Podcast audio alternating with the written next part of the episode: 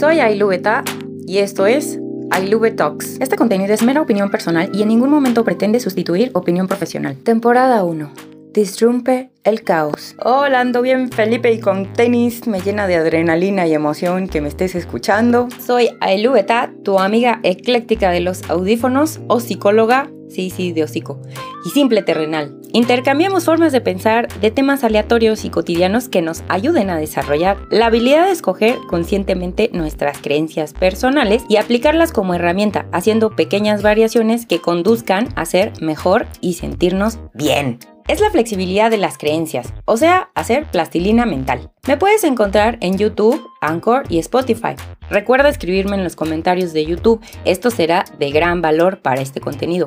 Y en Anchor me puedes dejar mensajes de voz o escribirme al mail soporte.ailu.gmail.com. Si les gusta la música de fondo y quieren resolver cualquier asunto musical, pueden acudir con John Kiom al mail johnkiom.gmail.com. Él es el máster músico mágico multitask. También les dejo su dato en la información del canal de YouTube. Recuerda descargar varios episodios para que me traigas en tu celu y me escuches en cualquier momento. Ah, gracias por escuchar y compartirme tus comentarios. Hola, este capítulo se llama Debajo del colchón. Ah, hoy soy una persona seria. Hoy les voy a platicar del ahorro. Hasta traigo unos lentes para hacerle al cuento. Que al final no es ningún cuento cuando vean de qué se trata. Y bueno, el ahorro no es tan bueno como creemos. Pero ahora les voy a platicar por qué.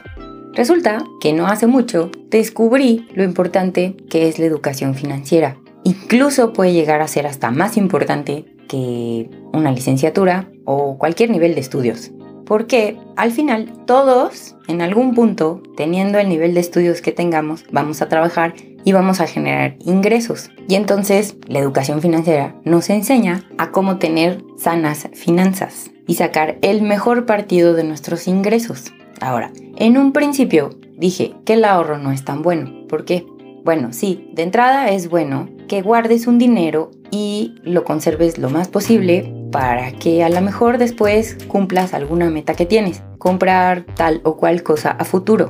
Pero, amigo, déjame decirte que guardar el dinero así nada más en un frasquito de vidrio o ahí entre los chones en el closet o debajo del colchón o en una cuenta de débito no es lo mejor. Si ya de entrada vas a conservar cierta cantidad para cumplir una meta a futuro, para comprar algún objeto o algo que planeas a futuro, bueno, pues déjame decirte que existe la inflación.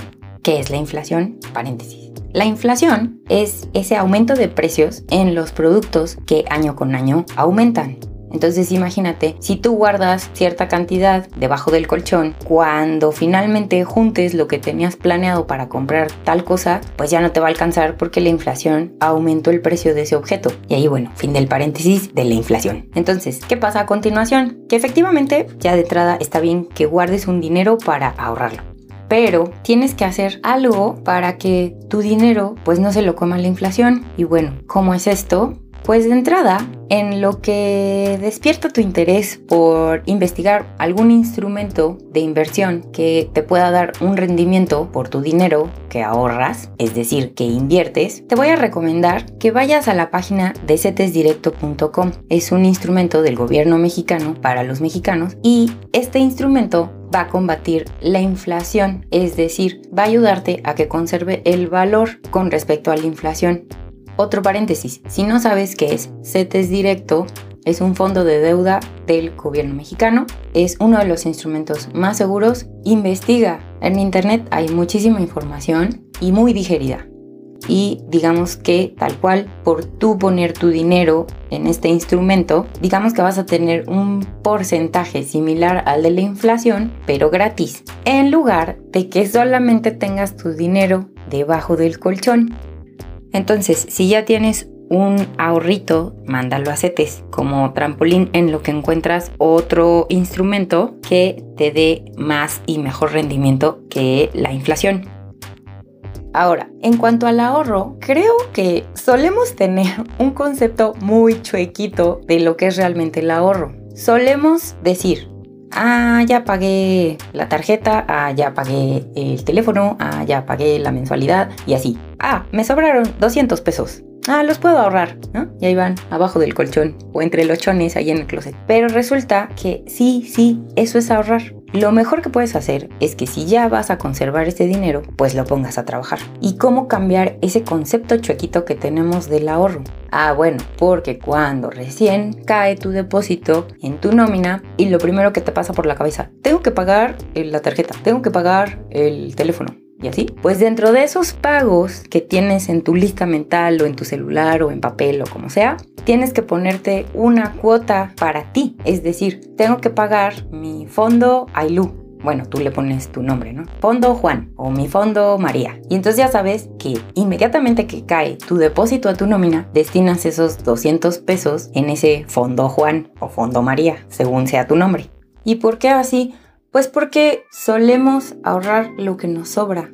Si volteamos la jugada y lo hacemos como una cuota que tenemos que hacer mensualmente, vamos a cambiar ese chip mental para que no se nos complique hacer este ahorro recurrente. Y mejor aún si lo mandamos a una inversión, porque entonces eso ponemos a trabajar nuestro dinero. Entonces, esa importancia de cambiar el concepto de ahorro lo que me sobra por el ahorro es lo primero que tengo que pagar cuando recibo mi salario, pues obviamente esto te va a beneficiar. Y entonces, este es como el camino más fácil y más seguro que te recomiendo. Abres tu cuenta de CETES directo y el siguiente salario que recibas, jalas tus 200 pesos y los metes ahí.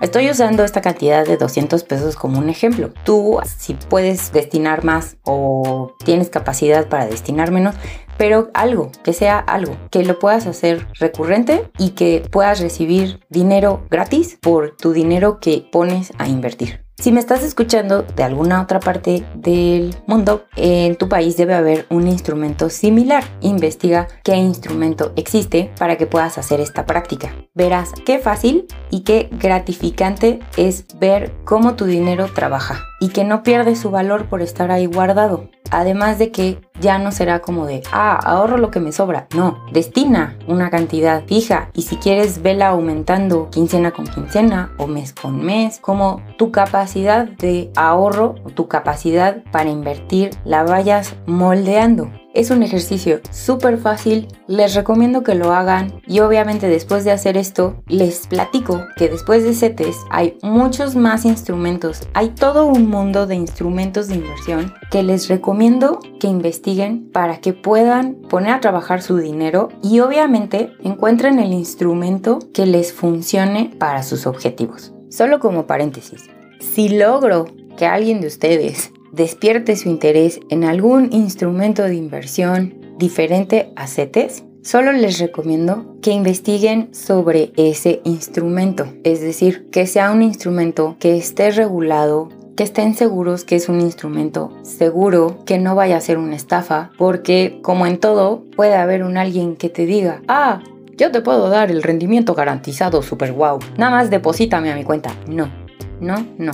No puedes depositar tu dinero en la cuenta de nadie. Tiene que ser una institución eh, bancaria o un organismo regulado, un instrumento de inversión hecho y derecho, regulado.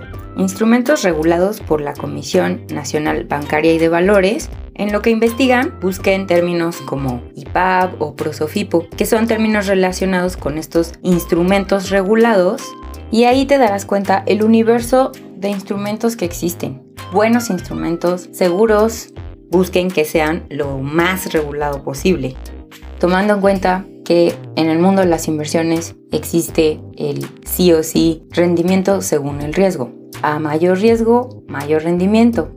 A menor riesgo, menor rendimiento. Y toma en cuenta los plazos. Un plazo corto, un mediano plazo o un largo plazo. En fin, seguro encontrarás algún instrumento que se adapte a tus necesidades según tus metas y ya de entrada tomar este pequeño primer paso en tu vida, en tus finanzas personales, en verdad es un aliciente para que te sientas más tranquilo, subir ese escalón de las finanzas sanas. Cuéntame en los comentarios si ya haces uso de algún instrumento de inversión o si te quedó alguna duda de lo que te platiqué hoy y espero que haya sido de tu interés este tema. Nos vemos en el siguiente podcast. Bye. No olvides terminar este episodio moviendo la melena y la rodillita con el soundtrack de cada episodio que encuentras de regalo en la caja de descripción de YouTube. Gracias por escucharme.